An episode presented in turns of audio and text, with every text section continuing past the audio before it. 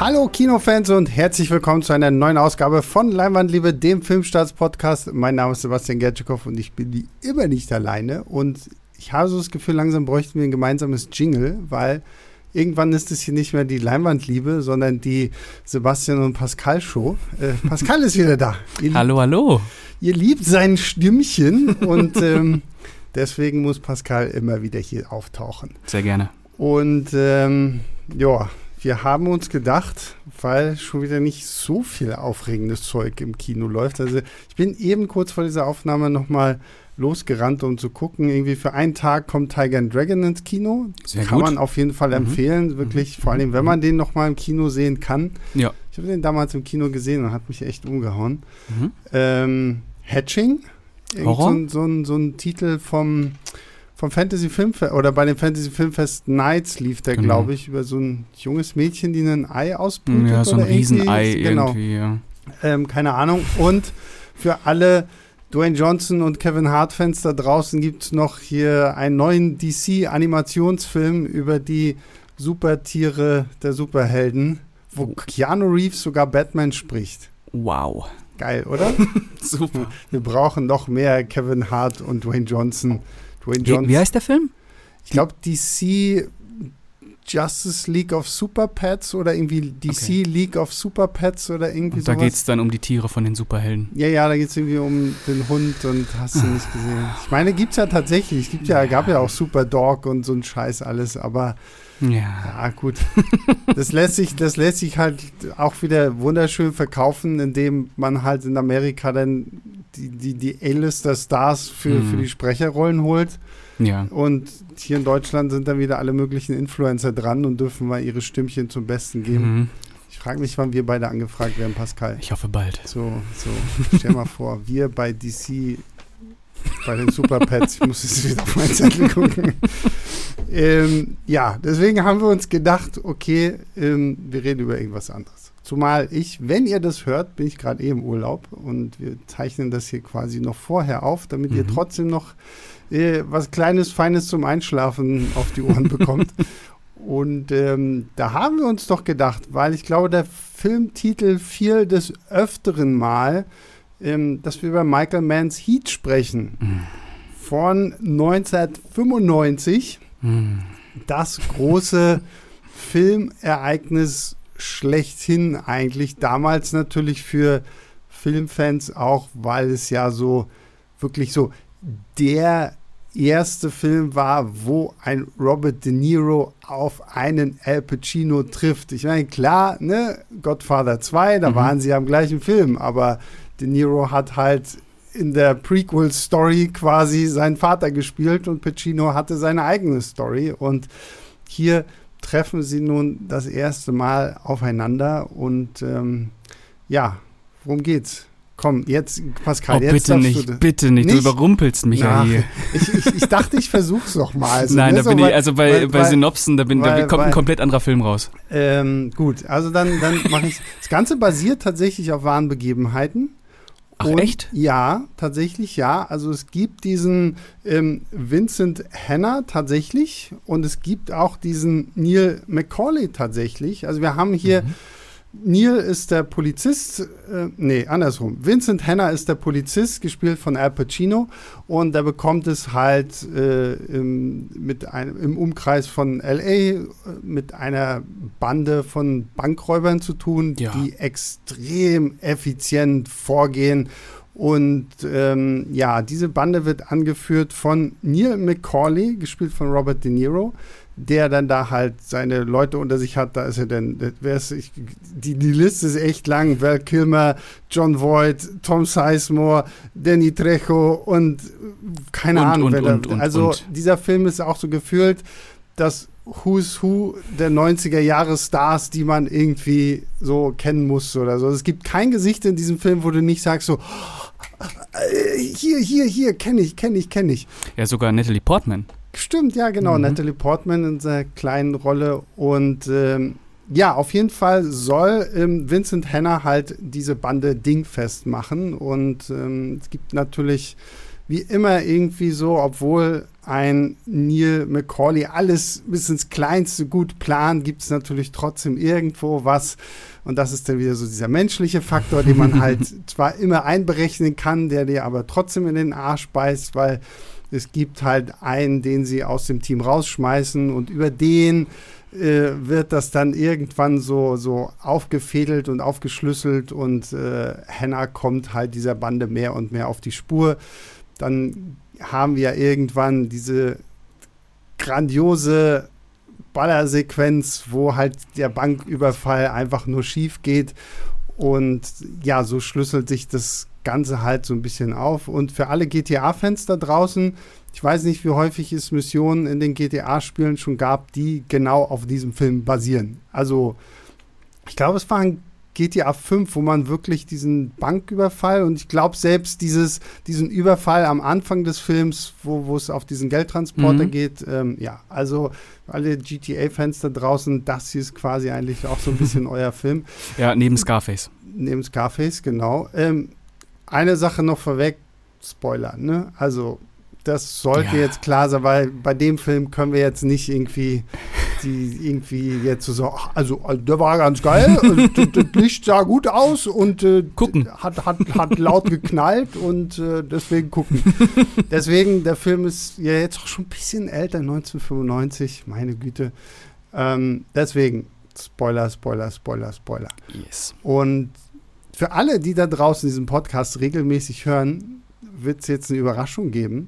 Oh. Weil ich, ich weiß nicht mehr, in welchem Podcast wir drüber gesprochen haben. Ähm, aber da ging es auch schon mal so, so, so ein bisschen so nebenbei irgendwie um Heat und so.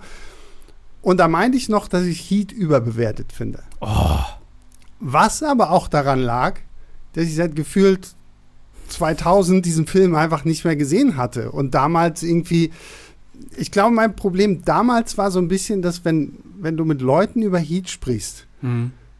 es irgendwie immer auf zwei Komponenten runtergebrochen wird, dieser Film, was diesem Film halt, finde ich, absolut nicht gerecht wird. Nämlich einmal oh, De Niro Pacino und einmal, boah, krasse Action. ja, wobei der Film ja eigentlich nur eine krasse Action-Szene hat, in dem Sinne, ne?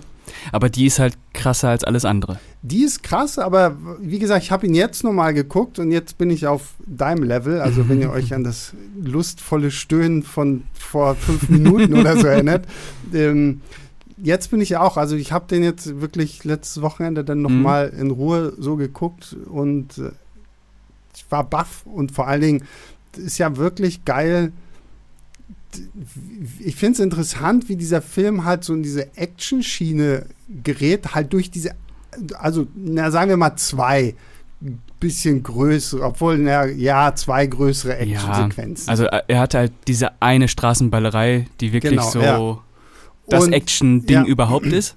Und, und dann hast du ja aber so viel drumherum. Also es ist ja gefühlt mehr so ein, so, so ein Drama und so ein, so ein Thriller, weil du ja trotzdem irgendwo so dieses Katz- und Maus-Spiel zwischen De Niro und Pacino hast. Und ähm, total geil. Also, mhm. weiß ich, vielleicht fangen wir einfach mal direkt am Anfang an. Mhm. Und da haben wir ja das erste Mal so da sehen wir ja, okay, wir haben es hier mit Leuten zu tun, die extrem präzise sind, weil es wird so ein äh, Überfall vorbereitet auf so einen Geldtransporter, der ja wirklich ruckzuck geht, aber der dann auch eskaliert, weil halt hier unser menschlicher Störfaktor, ich habe leider seinen Namen vergessen. Ich weiß es auch ähm, nicht, aber ist auf jeden Fall so ein Oberarschloch. Wir nennen ihn, Mensch, wir nennen ihn menschlicher Störfaktor. äh, dann halt irgendwie anfängt da die, die, die, den Fahrer zu erschießen und dann müssen sie natürlich die anderen Polizisten ja. erschießen. Und ähm, aber da merkst du schon, okay, geil inszeniert, mhm. präzise gemacht, handgemacht, mhm. weil okay, also da steckt irgendwie allein schon in dieser ersten Szene alles drin, was du eigentlich ohne viele Worte über diese Truppe wissen musst. Ne? Ja, allein der Sound von den Schüssen. Also ja. dieses vollkommen natürlich, also so klingt es halt, wenn geschossen wird. Das ist, boah. Ich habe ja das Glück gehabt, den im Kino zu sehen.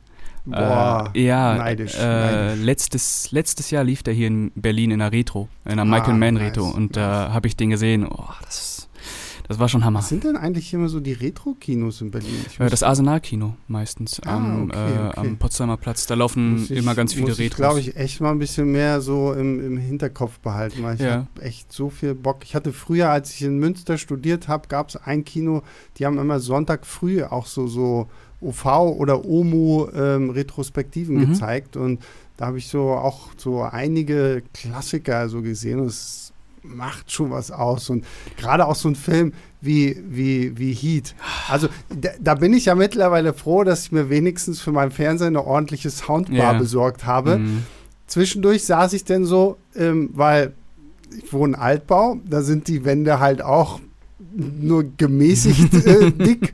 Und wo ich mir zwischendurch auch dachte so, oh, also es dröhnte jetzt schon seit fünf Minuten fröhlich in den Ohren. Ich wette, deinen Nachbarn geht's genau. Ja.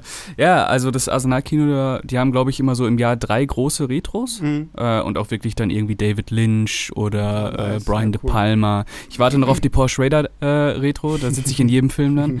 Aber ja, ich hatte da wirklich, äh, hab da wirklich Heat gesehen in einem vollen Saal und es hat sich so Mhm. angefühlt, als würden alle diesen Film das erste Mal sehen, weil das ist dann so mucksmäuschen Mhm. still und ah, ist so grandios. Ja, ja. Ja, und ich, wie gesagt, was, was ich halt spannend finde, du hast halt diese große Actionsequenz und dann Mhm.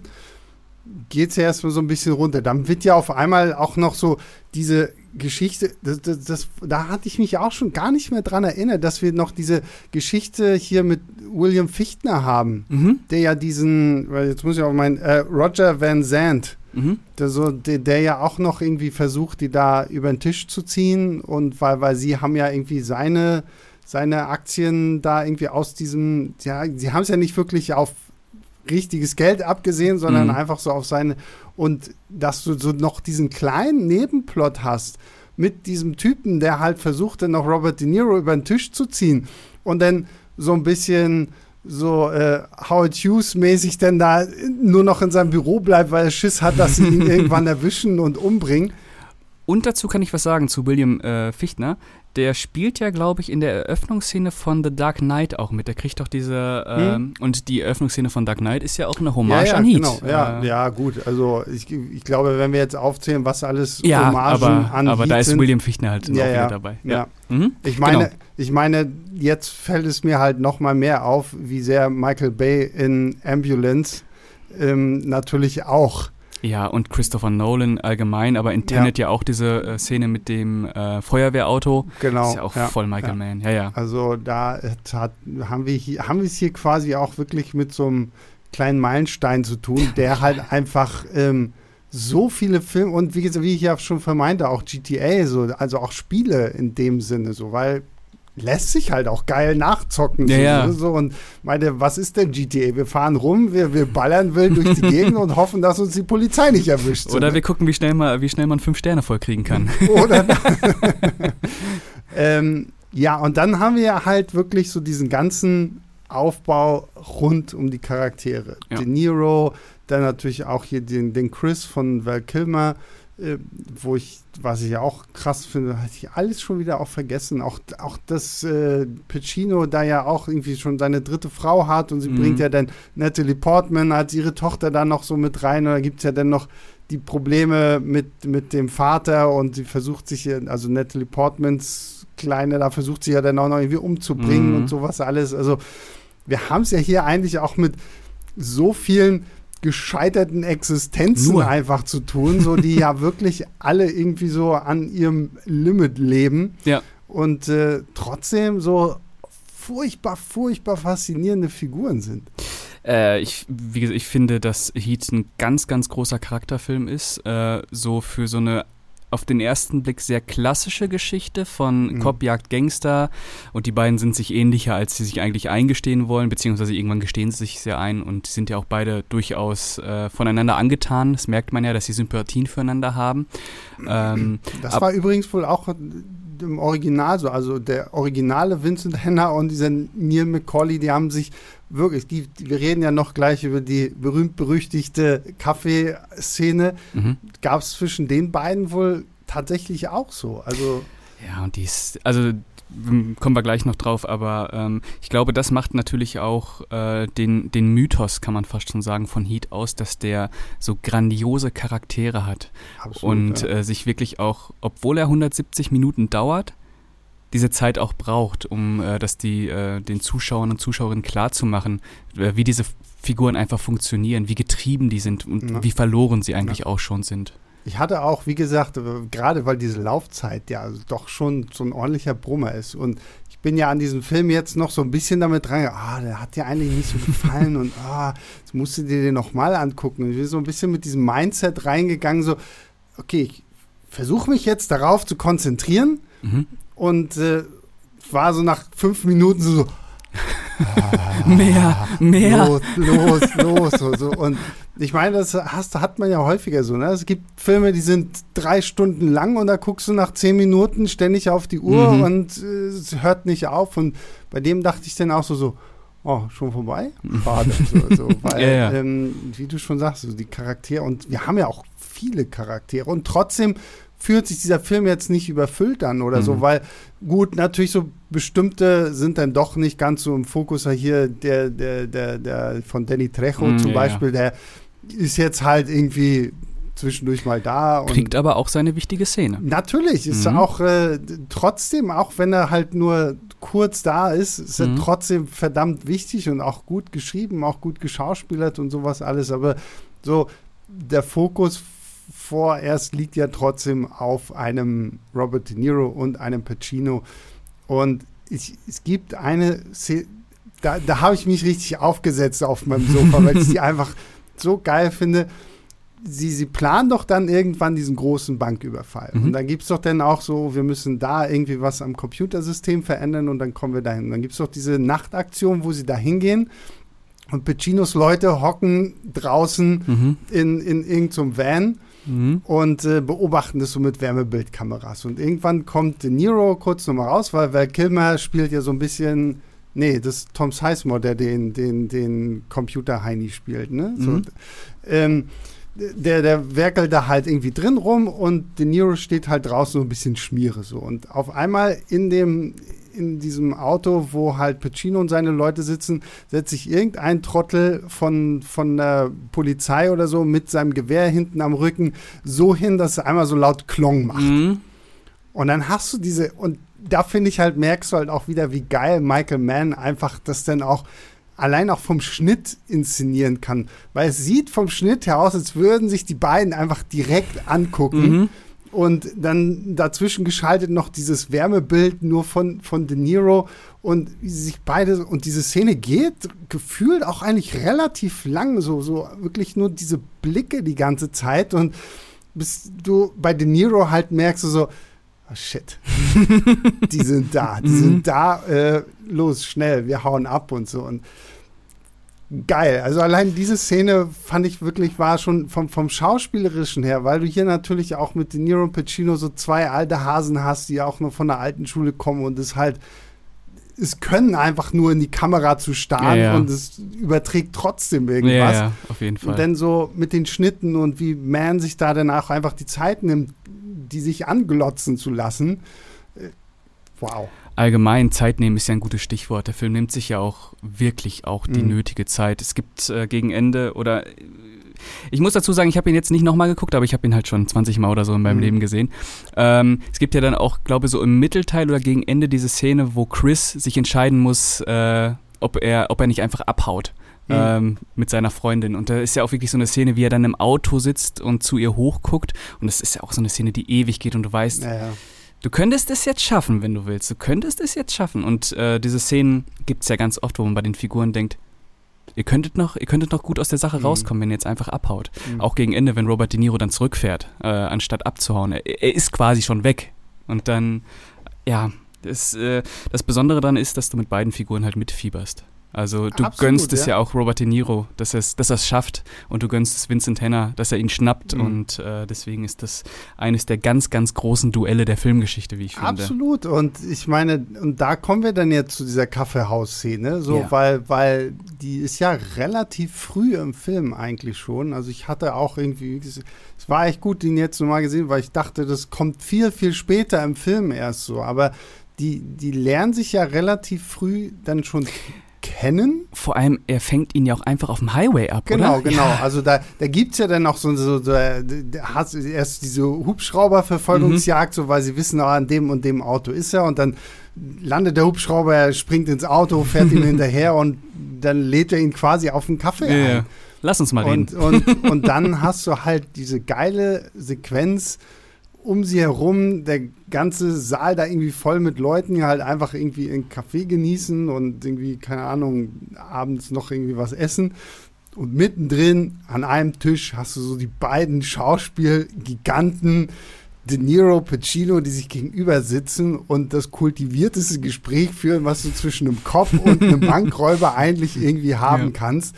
Und wow, also einfach nur geil. So, das, da ist auch nicht viel rumgespielt, so von der Inszenierung, so, weil ich habe bei diesem Film, und da werden wir noch drüber reden, ich habe bei diesem Film sehr, sehr häufig so, so gedacht, okay, wow, die gleiche Szene heutzutage würde dir so kaputt gemacht werden durch, es gibt eine ganz besondere am Ende des Films, da muss, da habe ich echt gesagt, okay, das würde dir heutzutage jeder Filmemacher irgendwie kaputt machen. Und auch diese Kaffeesequenz, so, die Kamera würde sich wahrscheinlich drumrum drehen und 360 Grad Shots und keine Ahnung was. Und hier hast du wirklich Schuss, Gegenschuss, Gegenschuss, ja. vielleicht mal eine kleine Totale oder irgendwie sowas.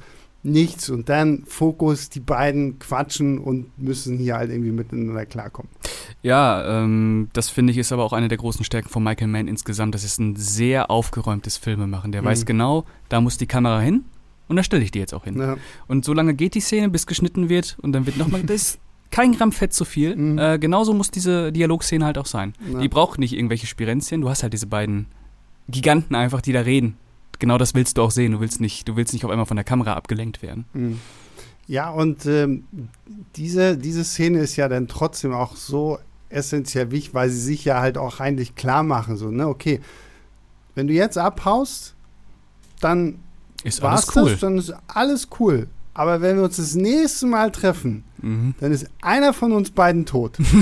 Ja, genau. So, und das ist halt so diese ruhige, sachliche, äh, vor allem unterhalten sich ja auch noch, ne, Pacinos Hannah redet ja auch darüber, dass sie schon irgendwie das dritte Mal äh, verheiratet ist und zu dem Zeitpunkt hat ja auch hier äh, Robert De Niro's Neil McCauley ja diese Edie kennengelernt, so mit der er dann ja auch so eine Beziehung anfängt und sagt er dann auch, ja, ich habe zwar auch eine Frau. Und das finde ich halt auch so geil, weil hier kommt ja dann auch so seine 30-Sekunden-Regel ins Spiel. So, ne? so, Ja, genau. was, was er ja dann immer wieder auch in diesem Film wiederholt, was ja wie so ein Mantra wird. So, okay, du musst in 30 Sekunden alles stehen und liegen lassen können, um abzuhauen. Ja. Das ist so halt unser Leben. So, ne? Und dadurch sieht man dann natürlich auch zum Beispiel gerade bei der Figur von Val Kilmer so, der halt diese Frau hat, so Mhm. wie, wie schwer das ist. So, ne? Und gleichzeitig finde ich es ja auch schön, es gibt ja dann auch irgendwann noch mal so die Szene, wo du äh, Henna mit seinen ganzen Polizistenkollegen auch so siehst, so und die dann auch alle so mit Kindern und so. Also du hast gefühlt, so, das sind so zwei Welten, die eigentlich, da unterscheidet sich nicht wahnsinnig viel von. Nur die Seite des Gesetzes. Genau, nur, nur so halt so dieses kleine Mhm. Mühe, so sind wir jetzt, gehören wir eher zu den Guten oder eher zu den Schlechten. Ja. Und äh, ja, das finde ich, also wie gesagt, Schauspiel, allein diese Kaffeehausszene, ein absoluter Traum, so wirklich genau so stellt man sich das Zusammentreffen von den beiden vor, die ja wirklich Ewigkeiten so, so gefühlt, das ist ja so, wie, wie man irgendwann gewartet hat, dass Stallone und Schwarzenegger Genau, in einem genau, Film mal irgendwie vorkommen, war das halt hier so, so, oh, und jetzt sitzen die sich gegenüber und jetzt wird hier einfach geschauspielert, was, was der Oscar wird hier einfach geredet. Ja, genau. ja, und es ist halt nicht langweilig. Nein, es ist so, ne? brillant. Es ist halt eine Dialogszene, die durchaus auch ihre Länge hat, aber einfach Brillant. funktioniert und wirklich brillant ist. So, so. Und danach sind halt die Verhältnisse auch nochmal klar abgesteckt. Jetzt wissen auch beide ja, okay, gut, also der eine beobachtet den anderen und umgekehrt so, also wir müssen Ja. jetzt gucken, was wir machen. Und daraufhin sagte Nero, okay, weißt du was, fuck it, wir gehen jetzt in diese Bank und probieren unser Glück. So, Ja, ja. Ne? Und Ja, das macht, das macht äh, sie ja auch so gefährlich, weil sie sich ja so ähnlich sind. Mhm. Äh, da, da wittern sie ja dann auch die Gefahr und sind ja auch zwei Figuren, die nicht aus ihrer Haus, Haut raus können. Mhm. Das, ich glaube, das macht auch einen ganz große, ganz großen, ähm, ganz große Faszination aus, dass du wirklich diese Figuren hast, die einfach nicht anders können. Mhm. Und äh, als Zuschauer denkst du dir so, ich weiß nicht, ob man sich denkt, oh, die sind schon cool, weiß ich nicht, aber man denkt sich, ah, die sind schon, sind schon besondere Figuren. Es ist schon außergewöhnlich. Man, man sieht gerade etwas, was irgendwie besser ist als der Rest. Mhm. Ja, cool, cool glaube ich. Ich weiß gar nicht, ob ich sie als cool bezeichne. Sie sind fast wahnsinnig faszinierend, so, ja. weil, weil wenn du sie so siehst, du denkst, ja, die haben schon irgendwie was, aber ich möchte mit denen nicht tauschen. Ich möchte deren Leben nicht haben, so, ne? Weil so ein De Niro, das sieht man ja auch immer wieder, so das Haus, in dem er wohnt, da sind ja einfach gar keine Möbel drin, so weil halt, ne, 30 Sekunden Regel. Ja, und nirgendwo ankommen. Und, ja. und äh, Pacino, äh, der, der, sein Vincent Henner sagt das ja irgendwann auch so, ne? So, wie sollst du meinem Job mit dem, was ich tue, auch irgendwie halt so wirklich eine ordentliche Beziehung oder sowas mhm. aufbauen können. So, ne? Und bei all den Dingen, die ich sehen muss und so weiter, ja, gibt es ja diesen Dialog mit seiner ja, Frau ja, da. Ja. Und äh, da sind halt dann auch einfach so diese Facetten dieser beiden Berufe einfach irgendwo auch wahnsinnig gut wiedergespiegelt, ähm, wo du dir wirklich denkst, so, ja, klar, ich wette, das kann jeder Polizeibeamte, jede Polizeibeamtin wahrscheinlich irgendwie schon bestätigen, dass es schon, je nachdem auch in welcher Abteilung da du in deinem Amt da dann irgendwie arbeitest, also ich weiß nicht, wenn du tagtäglich mit Mord und Totschlag oder irgendwie sowas, ja. Das macht ja auch irgendwas ja, mit dir so, ne? Und, ähm, und, und, man merkt ja, die beiden stehen ja unter Dauerstress. Ja, genau. Ähm, ja. Ich in, es gab jetzt auch vor, ich weiß gar nicht, wann das war, ich glaube letztes Jahr gab es auch ein Interview nochmal mit mit Michael Mann und Al Pacino, wo äh, dann auch bestätigt wurde, dass äh, Michael Mann zu Al Pacino gesagt hat, er soll das so spielen, als wenn er kokainabhängig wäre. Mhm. Und wenn man das weiß und auf das Spiel achtet, man sieht ja äh, in keiner Szene, dass er am Koksen ist, ja. aber er soll es so spielen, als wenn Al Pacino mhm. die übelste Koksnase ist. Und wenn man das weiß, versteht man das auch. Es gibt ja dann auch diese Szene auf Deutsch, sie hatte einen monströsen Arsch, äh, ja, ganz am Anfang. Das ist auch so. Aber Stimmt, es wirkt aber nicht irgendwie überzeichnet. Es passt zur Figur. Diese Figur ist halt irgendwie drüber, aber irgendwie auch nicht. Ja, aber es passt auch zu einem Pacino. Das stimmt. So. Also genau stimmt. so stelle ich mir so ein Pacino in so einem Verhör halt auch irgendwie vor, wenn er dann da irgendwem von irgendwelchen Weiber erschen hat. So, ah, so, Monströse! und äh, das, das funktioniert halt einfach. Ja, und danach, wie gesagt, sind halt nach diesem Gespräch, vor allem, was ich auch cool finde, dann gehen sie halt auch einfach jeder so seiner Wege und danach sind die Verhältnisse halt klar und ähm, Neil McCauley sagt aber jetzt seinem Team, okay, so und so viel steht auf dem Spiel, so und so viel können wir gewinnen. Machen wir es jetzt oder machen wir es nicht? Und sie entscheiden sich dann alle, okay, wir machen es jetzt und dann kommen wir halt zu der Szene, die diesem Film natürlich auch zusätzlich Ausmaß gibt, diesen großen Banküberfall. Die sind ja auch nur zu dritt, zu viert, glaube, zu viert, ne? Ja, stimmt. Die haben einen Fahrer ja, ja. und dann halt drei. Halt. drei ne? Und ähm, ja. Und natürlich ähm, kriegen sie, kriegt äh, Vincent Henner noch schnell raus, wo das alles stattfindet. Dann versuchen sie da und dann geht das ohrenbetäubende oh. Geballere los, ähm, was halt wirklich, also dafür braucht ihr einen ordentlichen Fernseher, eine ordentliche Soundanlage, ja, das muss halt das muss wirklich bumsen, ja. da, also wow, einfach auch von der Inszenierung ja, her. Eben, es ist ja nicht nur, es ist ja nicht nur der Sound, es ist ja wirklich auch die Choreografie der Szene, mhm. äh, weil diese Schießerei findet ja mitten in Los Angeles statt, auf ja. irgendeiner Straße einfach. Die ganzen Passanten, wenn der erste Schuss fällt, du hast diese Panik außenrum, mhm. du hast diese Verfolgungsjagd, dieses Geballer. Es ist einfach, einfach Wahnsinn. Auch wie der Schnitt, da ist keine Szene zerschnitten. Mhm. Du hast nie das Gefühl, ich weiß nicht, wo ich bin. Genau, da, da komm, wollte ich jetzt nämlich auch ja. so ein bisschen zu dem kommen, was halt ein Michael Bay in Ambulance versucht mhm. hat. Und der, finde ich, auch wenn ich seine Actionsequenzen wirklich auch sehr, sehr cool er zerschneidet sie mir mhm. da halt zu viel. Und es ist zu hektisch und zu überspitzt irgendwie einfach. Und bei Heat jetzt hier hast du halt auch wirklich so das Gefühl, das ist halt authentisch. So Leute rennen panisch und lassen ihre Autos stehen, lassen gefühlt alles irgendwie, was sie am Wegesrand haben, schmeißen sich irgendwo. Kriegen Schüsse ab. Ja. Du und, siehst das ja teilweise ja, im Hintergrund. Ja. Das ist so. Also da, da passiert auch halt wirklich so viel, weil normalerweise wird es irgendwie so hättest du das Gefühl, okay, die haben jetzt gerade hier schön für den Dreh alles abgesperrt mhm. und dann haben wir hier unsere Schauspieler und die schießen jetzt und ähm, ja, im Hintergrund läuft vielleicht mal irgendwie ein Statist rum mhm. oder sowas. Und hier hast du wirklich das Gefühl, so, als, so halb, als wenn sie guerillamäßig einfach gesagt haben, okay, wir schießen jetzt hier und dann gucken wir mal, was passiert. was passiert ja. ja, wirklich. Und ähm, ja, also das, das dröhnt ordentlich und da beneide ich dich, dass du das jetzt mhm. tatsächlich dann auch so im Kino gesehen hast, weil meine Fresse, das wird eine ordentliche Anlage und drumherum, ja. bum, bum. Ja. Äh, grandios. Ja, ähm, ich hatte so ein ähnliches Erlebnis von der Lautstärke her und auch vom, also vom Sound und einfach ähm, wie es wumsen kann, hatte ich äh, bei, bei Tenet äh, in der Eröffnungsszene im Opernsaal. Das äh, hat mich dann direkt wieder an Heat erinnert, weil Christopher Nolan da ja auch auf so einen sehr, sehr cleanen, sehr natürlichen mhm. äh, Klang von ja. davon, wie es klingt, wenn geschossen wird. Und ja, ja. ich weiß noch, ich äh, habe den das erste Mal in der PV gesehen. Äh, da war ich noch nicht bei Filmstarts. Äh, Tenet. Und als dieser erste Schuss fällt und ich im Zoopalast war, ich dachte, in diesem Saal wird gerade geschossen. Mhm. Ich bin so richtig in den Sitz. Ja, ja. Es war unfassbar. So, so, also Tenet ist da, finde ich, gut und ich finde es auch lustig, wie wir mal wieder zu Nolan zurück. Für, ja. mich, für mich war das, ähm, für mich war es Dunkirk. Ja. Also auch dieser erste Schuss, ne? Dann auch dieser er, vor allem, weil du hast ja diese Gruppe von Soldaten, die da durch das ja eigentlich leere Dünnkirchen gehen und auf einmal hast du von irgendwoher diesen Schuss. Und ich war damals für diesen Film in, in London, auch für Interviews.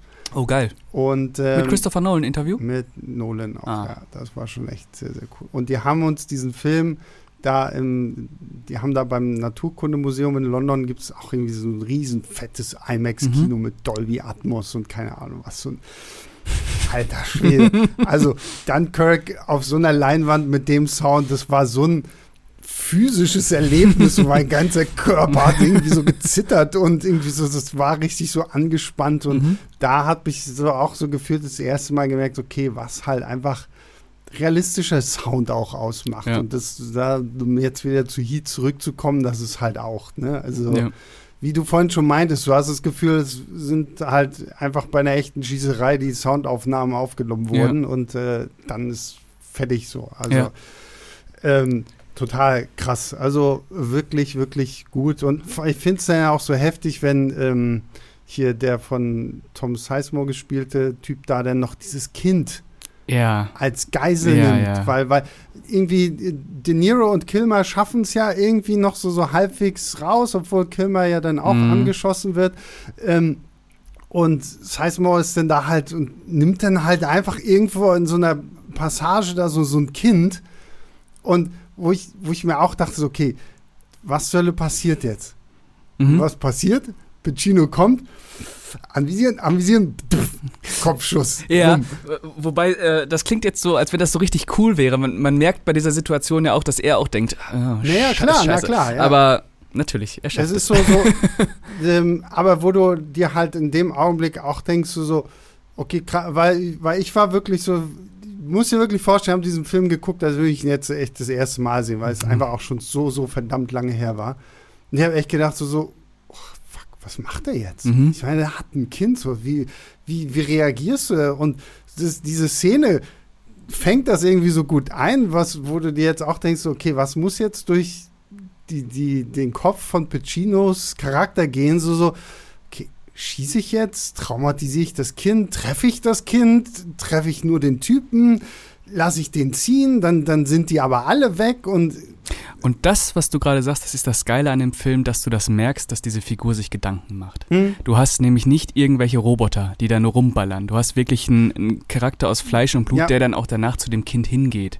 Man sieht natürlich, dass er schon äh, auch ein bisschen mitgenommen ist von der hm. Situation, hm. aber er weiß, er muss jetzt zu dem Kind hingehen, das auf den Arm nehmen. Äh, ja. Ja, und vor allen Dingen ist es nicht so, wie ich es vorhin beschrieben habe, wäre es halt in, keine Ahnung, in so einem John Wick-Film so, ich komme ab, und äh, dann ist es so fertig so, sondern hier ist so wirklich so dieses, dieses Zögern, aber du siehst in seinen Augen, okay, aber er weiß so grob, was er machen will, aber er muss jetzt gucken, wie kann er das machen? Mhm. Wird es gelingen so? Und dann, ja, also geil, geil. Also diese ganze Sequenz, fantastisch. Ja, ja. Und wie gesagt, du, du hast halt diese Figuren, die nicht anders können und du weißt, er wird schießen. Mhm. Ne? Ja. Äh, er kommt nicht drum rum zu Weil er schießen. kann ja auch nichts anderes er machen. kann nichts so, ne? anderes Ja, machen. ja. Ähm, ein anderer Polizist hätte vielleicht erstmal versucht zu reden, aber er hat keine andere Wahl. In der In Situation, der Situation hast du auch keine weil, andere weil Wahl. er ja auch, genau- ich meine, auch Tom Seismos Figur weiß ja, okay, er ist eigentlich von allen Seiten ja. umstellt. So. Die einzige Möglichkeit, die einzige Mini-Chance, die er hat, ist halt tatsächlich. Und das, das, das Spannende, glaube ich, ist ja auch so, in, in anderen Filmen würdest du sagen, okay, der ist jetzt halt einfach irgendwie ein Arschloch, weil er nimmt sich jetzt ein Kind, weil er so, so denkt. So. Aber du hast diese Figuren ja gerade auch teilweise wirklich als Menschen kennengelernt, Ja. die Familie schätzen, Freunde schätzen. Und selbst bei ihm hast du so das Gefühl, so eigentlich, also, wenn er nicht eine andere Wahl hätte, würde er das nicht tun. Ja. Aber weil er genau weiß, okay, alles um mich herum ist jetzt genau so, dass ich hier sterben kann. Ja. Das ist so halt dieses Tier, das in die Enge getrieben wurde, das nochmal irgendwie alles einsetzt, um Und das trifft ja auf jeden Charakter los. Ja, Die sind ja, ja. irgendwie äh, nicht nur von außen total ausweglos, auch von sich selbst Mhm. äh, so gar keine Chance mehr, irgendwas anderes zu machen. Die müssen Mhm. das ja machen, die können nicht anders. Ja. Ah, das ist so grandios. Ja, ja. Und dann, dann haben wir ja dann danach so dieses ganze Nachbeben, dann ja auch wirklich, wenn ähm, Val Kilmer und ist doch Ashley Judd. Das ist Ashley Frau, Judd, ne? ja. Genau. Ähm, die, die haben ja so ohnehin von, von Anfang an schon da auch irgendwie so ihre Probleme und äh, Gibt es doch auch diese, ist das, ja, da gibt es auch diese Szene, wo De Niro zu ihr hinkommt, so, weil sie betrügt ihn doch dann Mhm. eigentlich schon mit einem anderen Typ, wo wo De Niro, du gehst jetzt zu dem Jungen hin und du bleibst bei ihm und hier und also, was ich auch so krass fand. So, das war so ein bisschen so der Daddy-Move, Mhm. um, um halt seine Leute irgendwie so zu schützen.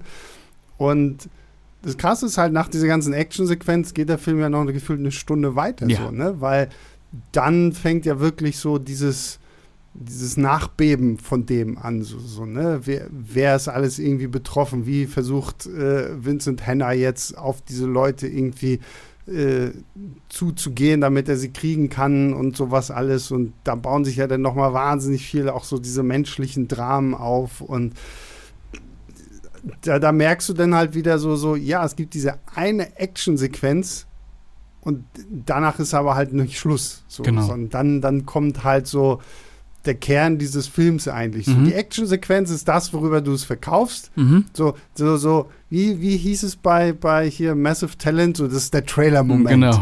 Das, was du in Trailer Mhm. packst. Und danach kommt aber so die wahre Substanz dieses Films, nämlich Genau. noch mal mehr dieses Katz-und-Maus-Spiel, dieses menschliche Drama und einfach Figuren, bei denen du so hart mitfiebern kannst. Ja, wirklich. Das stimmt. Und äh, dann kommen wir halt, wie gesagt, zu dem einen Punkt, den ich, wo ich mir gedacht habe, wirklich, okay, das wäre jetzt so dieser Moment, wo ähm, heutzutage dir das durch, durch Rückblenden und sowas alles das kaputt erzählt wird. Ist das diese Krankenhaussequenz am das Ende? ist die Krankenhaus- oder Hotelsequenz, wo, wo Äh, weil De ja. Niro erschießt doch den menschlichen Störfaktor. ja. Der, der ja quasi alles auskühlt. Der wird doch da in irgendeinem Ding äh, unter Schutz gehalten. Das ist übrigens auch die einzige Figur, die komplett unsympathisch gezeichnet wird, oder? Mhm. Das ist doch auch jemand, der da mit dieser Prostituierten auf dem Zimmer ist. Stimmt, genau, der bringt die ja jetzt dann auch noch- Der, ja, ja, kommt genau Der so. Sensenmann und Ja. so, ja, ja, ja, ja. Dad- dadurch kriegt ja dann auch, dadurch kommt ja dann auch quasi Pacino das erste Mal so Genau. in Kontakt, weil er natürlich auch diesen Mord in irgendwie äh, behandelt und dieser Typ wird ja dann irgendwann gefangen und unter Schutz gestellt. Und Mhm. De Niro kann es sich halt nicht leben lassen, an diesen Typen nochmal irgendwie ranzukommen. Und auch das ist wieder so großartig in Szene, wie er da in dieses Krankenhaus Ja. oder ich weiß nicht, ist es ein Krankenhaus oder ein Hotel? Ich weiß keine Ich meine, dass da Krankenwagen vor der Tür stehen, ja, oder? wie gesagt, auf jeden Ja. Fall ein großes Gebäude mit ja. vielen Zimmern und äh, Vielen Treppen. vielen Treppen und De Niro geht da halt rein, um diesen Typen nochmal irgendwie fertig zu machen. Aber das macht, ist es dann nicht die Szene, dass er sich doch nochmal entscheidet, ich gehe da nochmal hin, obwohl er eigentlich abhauen will mit seiner Freundin schon? ja, ja, genau. und dann im Auto, Genau. und dann siehst du so, wie er da sitzt. Ah, scheiße, ich muss nochmal zurück. es Ja, ja, genau. Genau, genau. genau. Mhm. Und Das Und- ist schon so brillant, diese Autos. Aber okay, ja? Ja, ne, und vor allen Dingen, da finde ich halt auch wieder, was wir vorhin schon hatten, so dieses, dieses Panische. So, es fallen in einem Haus, wo ganz, ganz viele Leute sind, auf einmal Schüsse. Ja. Und, und Leute rennen raus. Und, und hier kommt jetzt diese Szene, die ich so absolut grandios finde und von der ich halt immer noch meine, heutzutage würden sie die kaputt machen. Weil du hast ja seine De Niros Freundin Edie sitzt ja in diesem Auto, während er halt nochmal hochgeht. Mhm. Und dann kommt so diese ganze Panik. Irgendwann kommt Paccinos Henna dazu und guckt und guckt und guckt und sieht diese Panik, Panik, Panik und sieht auf einmal diese Frau, die ganz Richtig. ruhig Ja, in diesem Auto ja, sitzt. ja. Und du, die Kamera geht in sein Gesicht und seine Augen und, überlegt und überlegt und du als, Schauspiel- du, du als Zuschauer denkst, ach komm, komm schon drauf, komm. Das.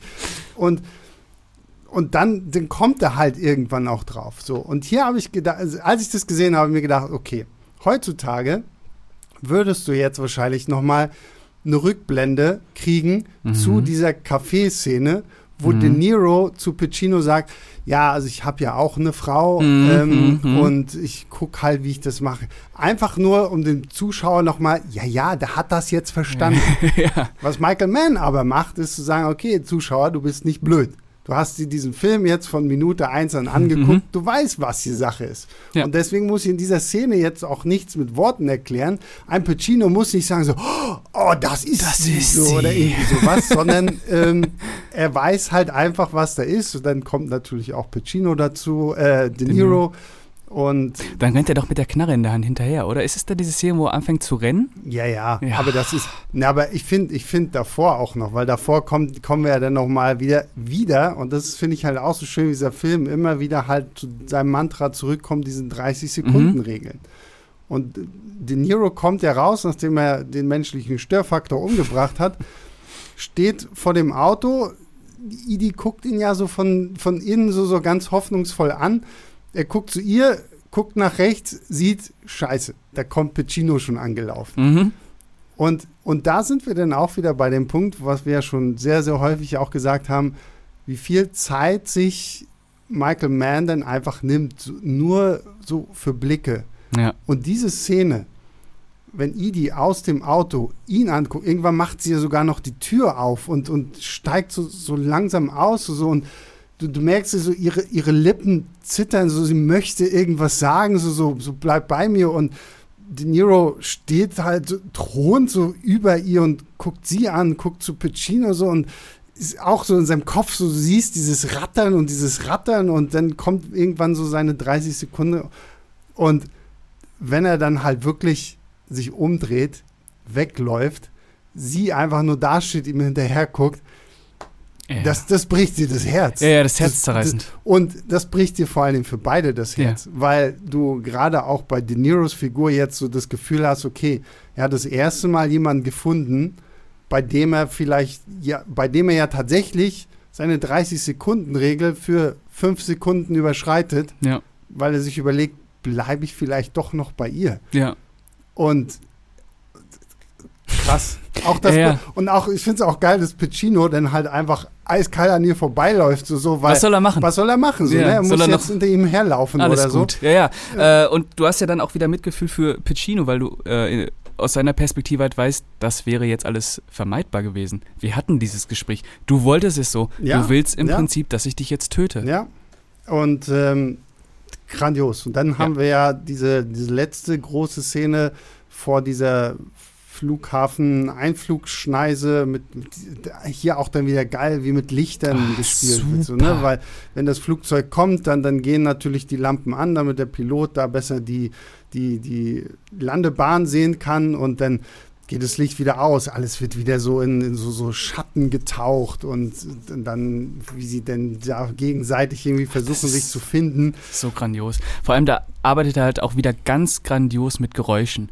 Ja. Weil, wenn das Bild dunkel ist, sehen die halt auch nichts Mhm. und die müssen immer so lauschen. Das Ja. ist so grandios, wenn sie versuchen, sich gegenseitig irgendwie aufzuspüren. Oh, das ist so super. Und, und, und die ganze Szene auch wieder ohne irgendwie Worte. So bei jedem anderen Actionfilm würden die sich jetzt hinter ihren Verstecken erstmal noch anbrüllen. Ja, so, Komm raus! oh, Hella, ich krieg dich, ah, ich bring dich um. So, so. Und hier halt wirklich wieder subtil as fuck und trotzdem irgendwie grandios und hochspannend und hochspannend halt und ich glaube auch nicht mal Musik ne wirklich nur nee, nee, wirklich, wirklich nur der Flughafen Sound ja, ja, hast nur so das so Dröhnen und, und halt wie sie da rumrennen und du hast immer auch so das Gefühl so De Niro hat ja eigentlich die bessere Position auch, weil er ist derjenige, der wirklich so versteckt ist und ich finde es halt dann auch so geil, wie das denn geschnitten ist, so in dem Augenblick, wenn, wenn dann der Flieger kommt, das Licht geht an, Pacino sieht den Schatten von De Niro und ballert einfach los so. Und dann, dann stirbt ein Neil McCauley, aka Robert De Niro. Pacino steht auch nur kurz über ihm und da die Szene hättest du halt auch versauen können, wenn sie sich noch irgendwie so, oh, Bruder, oh, ja, ich, ich so, kein Wort, kein Nichts, so. Stattdessen halten sie ihre Hand. Ja, ja, Ah, als ich das im Kino gesehen habe, da muss ich, da muss ich zu, da habe ich echt ein bisschen geweint, muss ich ja, echt. Also, ja, weil das äh, ist so der Punkt, wo sie halt wirklich sagen, so, so, ne, wir respektieren uns so sehr, dass das, was wir uns damals in diesem Café gesagt haben, das trifft jetzt auch ein. Und Ja. das machen wir jetzt auch genauso und da führt kein Weg dran vorbei und das, das, es geht nicht anders, weil einer von uns beiden muss sterben, Ja. weil ansonsten führen wir dieses Spiel ewig und ewig und Ja. ewig fort und ja. Ja, ähm, brillantes Ende. Brillant. Das hätte so furchtbar eigentlich sein können in den Händen von anderen äh, Regisseuren. Du, Es hätte so kitschig sein ja, können. also es gibt an diesem Film, ich glaube, diesen Film könnte man wirklich in so einer Art Meisterklasse auch, auch fürs, fürs Drehbuchschreiben einfach irgendwie einsetzen, um zu zeigen, so, okay, beschreib eine Möglichkeit, diese Szene kaputt zu machen. Beschreib eine Möglichkeit, diese Szene kaputt zu machen. Und wir haben ja jetzt schon so viele Sachen erzählt, so wo halt es einfach reicht, wirklich nur Kamera, Schauspieler, Kamera, Schauspielerin, so boom, so wie funktioniert. Reicht aus. Kino ist immer noch auch einfach erzählen durch Bilder. Du Ja. musst nicht alles immer irgendwie kaputt quasseln oder sonst irgendwie so, sondern und da finde ich das Heat wirklich das beste Beispiel, wie man es halt wirklich machen kann. Und das dann trotzdem irgendwie hinkriegt für zwei Stunden und 50 Minuten. Ja, äh, das ist Meisterklasse. Der Film ist Meisterklasse. Ja. Den müsste man jedem angehenden Regisseur zeigen. Äh, weil der im Prinzip alles richtig macht. Ja, Alles. Also, also das ist aber auch, also das ist für je Kameraleute, Drehbuchautoren, keine Cutter, Cutter, klar. Schauspieler natürlich auch Ja, so Soundmixer oder wie auch immer man die nennt. Äh, Und tatsächlich, wie gesagt, also jeder, der Filme liebt einfach. Also das ist wirklich so ein Film, der muss so ganz oben auf die Liste so, das, weil dieser Film, wenn man diesen Film halt guckt, ich meine, wir haben jetzt schon viel über Nolan und Mhm. Dark Knight und so, aber ich glaube, wenn man sich da wirklich mal hinsetzt, so, das ist ja wirklich für so viele Leute auch irgendwo ein Einfluss gewesen Ja. und ähm, Michael Mann macht da ist einfach echt grandios drin, diese Schauspiel. Vor vor allem, ich stelle mir das auch wahnsinnig, wahnsinnig schwer vor. Zwei so Urgesteine wie Pacino und De Niro irgendwie so wirklich ja an der Leine zu halten, aber sie gleichzeitig auch loszulassen, so dass sie also wow, also das ist schon auch wirklich, glaube ich, so und dann überhaupt auch diesen Überblick zu haben über diese ganzen unterschiedlichen Figuren, auch wenn man deren Namen jetzt, wie wir halt, weil wir jetzt nur die Schauspielernamen Mhm. immer genannt haben, aber du weißt trotzdem, wer wer ist und wer wie gezeichnet ist und wer wie tickt und warum er wie tickt Ja. und grandios, grandios. Einfach nur kabuff Brillant. und äh, unbedingt, unbedingt irgendwie gucken. Ja. Ich finde es toll, wie man sich dann vor Begeisterung auch immer mal so in Rage reden kann. ja, ja, und dann auch wieder Bock hat, den Film zu gucken sofort, obwohl man ihn erst kürzlich gesehen Ich wollte hat. gerade sagen, ja, also. Also, ich könnte ihn ähm, jetzt gucken. Ja, ja. Ist ja jetzt auch schon gleich Feierabendzeit, dann Ja. passt das ja gut rein. Ich habe äh, gerade äh, überlegt, äh, ob wir irgendwann äh, in den, in Anführungsstrichen, Genuss von einem Heat-Remake kommen werden. Willst du das wirklich? Also, ähm, nein, will ich nicht. äh, weil jetzt Michael Mann ja auch bestätigt hat, dass Heat 2 kommen wird, dass er den ja selber dreht. Hm. Ähm, also aber, jetzt, aber weiß man, was da die Geschichte Ja, ja. ist? äh, sein Buch wird ja verfilmt. Also am 9. August kommt ja sein Roman Heat 2. Ähm, Den Michael Mann auch selber genau, schreibt, oder? genau. wie? Also der spielt sechs Jahre vor Heat. äh, vor dem ersten Heat und es geht um äh, das erste Aufeinandertreffen von Vincent Hanna und äh, dem von Val Kilmer gespielten Chris. Und äh, die ersten Reviews, die jetzt draußen sind, die klingen auf jeden Fall schon mal richtig geil. Also es. Aber wie? Also jetzt will man mir aber sagen, dass er diesen Chris an, vorher kannte? Anscheinend oder? hat dieser Chris schon mal in irgendeiner Bande äh, mitgewirkt, Aha. wo äh, Vincent Hanna halt auch schon äh, ermittelt hat. Okay. Sechs Jahre, wie gesagt, sechs Jahre vor mhm. dem ersten Heat, das heißt 89 dann, ja wenn es, wenn es im Film auch 95 mhm. ist. Genau, und der erscheint am 9. August in der englischen Ausgabe und am 23. August in der deutschen Ausgabe. Und äh, vor ein paar Tagen hat Michael Mann äh, angekündigt, dass er das auch verfilmen wird. Aha, okay. Ja. Klingt, klingt spannend. Ich meine, ich finde schon mal gut, dass Michael Mann selber sagt, dass er, mhm. er das macht wenn es jetzt irgendjemand anderes gewesen wäre, hätte ich schon wieder gesagt, so, so ah, okay, so, jetzt, so nach dem Motto, jetzt haben wir gesehen, ach guck mal, Top Gun 2, der lief ja richtig gut, so, mhm. lass uns mehr solche Filme nehmen, wo du eigentlich keine Fortsetzung zu brauchst und dann mhm. doch noch irgendwie was mit aufbauen oder so. Ja, aber wenn es Michael Mann selber macht äh, und wie gesagt, das Buch muss anscheinend wirklich grandios sein, äh, bin ich, ich da. Ich gehe davon aus, du hast es dir schon vorbestellt. Vielleicht. Ja, okay. Dann musst du mir mal sagen, wie das so ist. ja, äh, ist glaube ich auch 400 Seiten oder so. Hm. Ist jetzt äh, kein Mega-Wälzer. Aber dass da, dass Michael Mann selber macht, ist natürlich dann ist man so ein bisschen safe auf jeden Fall, dass da was Gescheites bei rumkommt. Was ich nicht so ganz verstehe, ist, was würdest du sagen, wie alt ist El Pacino in Heat? 50? Ungefähr? Ja, Vielleicht ja. so, ja. Das heißt, äh, in dem Heat 2 aka Prequel wäre er 44 und in einem Interview hat El Pacino halt gesagt, er wünscht sich, dass äh, Timothy Chalamet ihn spielt. Aber einen 44-Jährigen? Ja, selbst wenn du sagst, äh, Pacino war in Heat 40. Ja. Selbst dann würde ich einen. 34-Jährigen. Da, der, ja.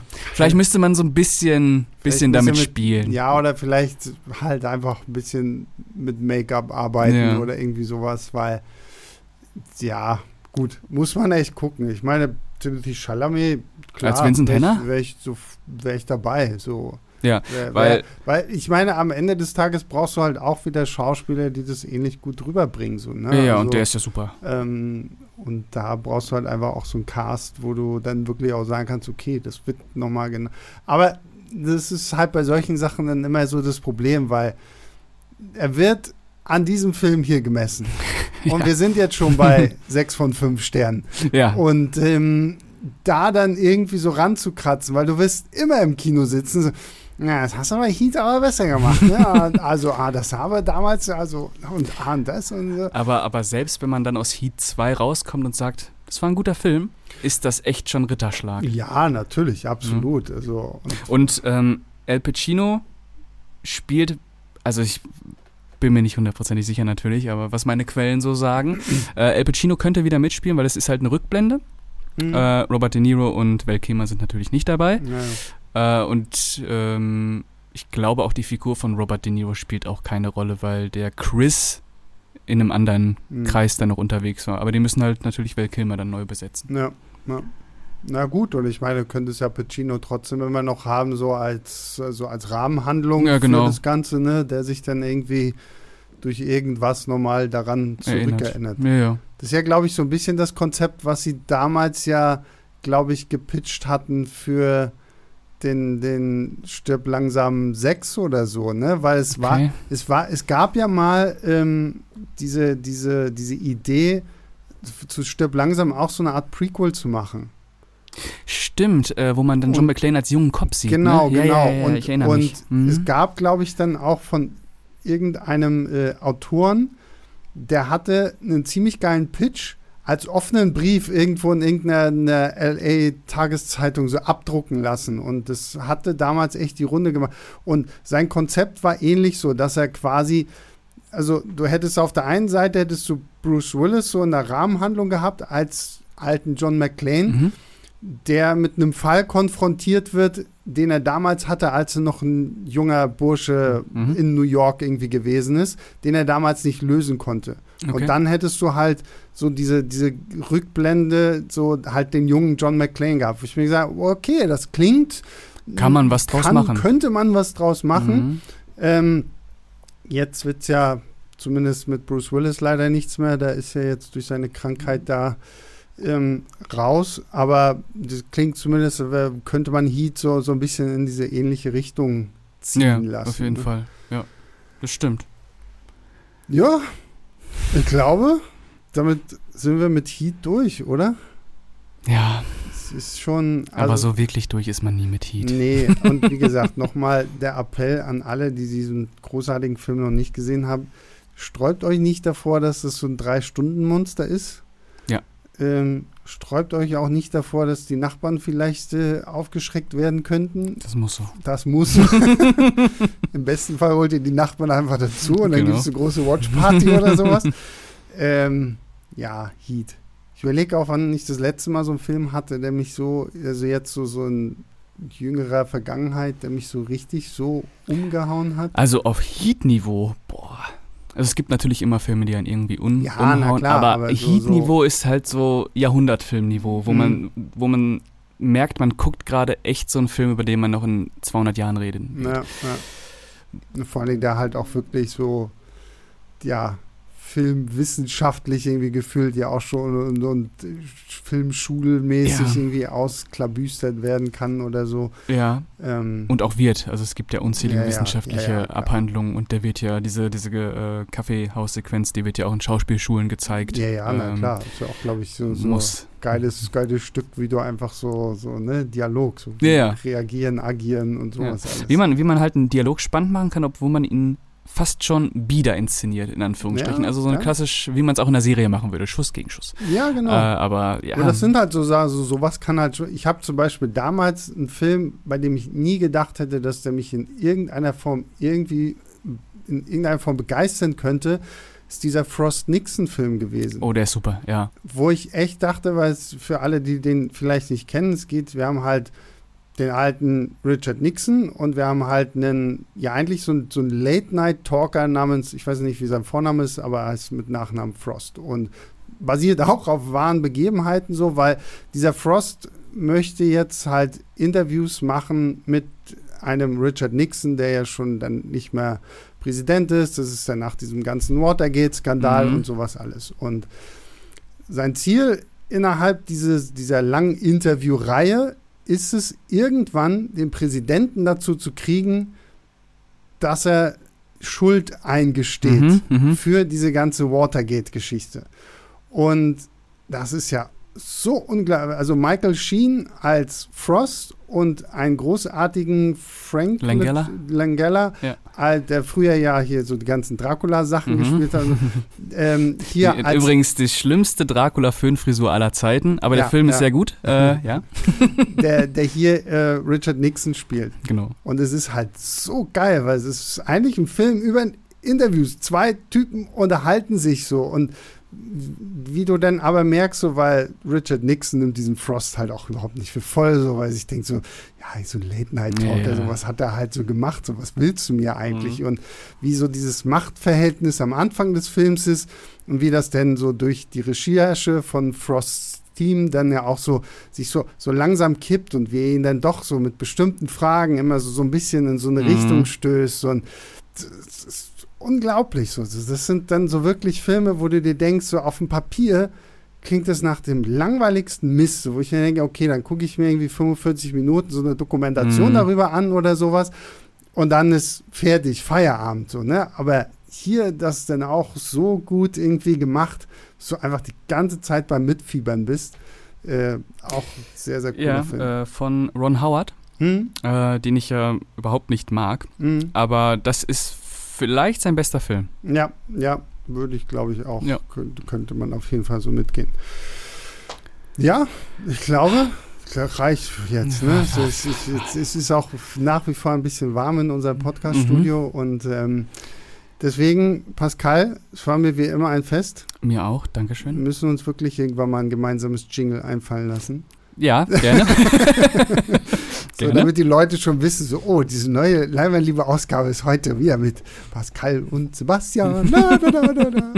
Sie reden über Filme. La.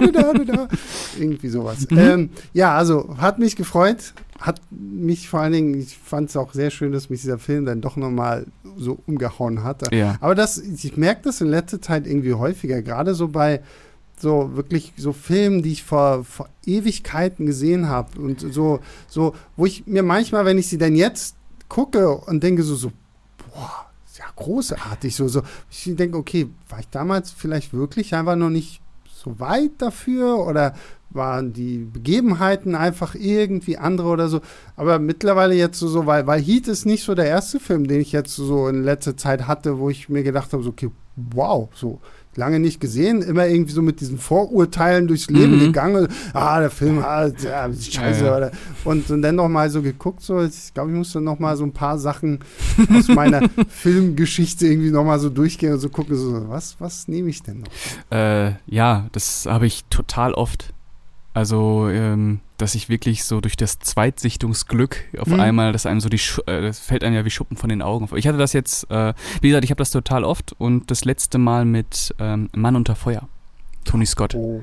Den habe ich jetzt letztens nochmal geguckt, äh, aus einem bestimmten Grund. Mhm. Und ähm, ich hatte den bei vier Punkten stehen, habe ich. Also äh, vier von zehn, äh, beziehungsweise dann Hm. zwei von fünf, ja. Ja, okay, wow. Und äh, habe ihn jetzt nochmal geguckt und dachte mir, boah, ist das ein Brett. Der ist großartig. Der ja. ist ja. absolut brillant, Ja. vor allem, der ist auch, der hat mich auch so emotional mitgerissen.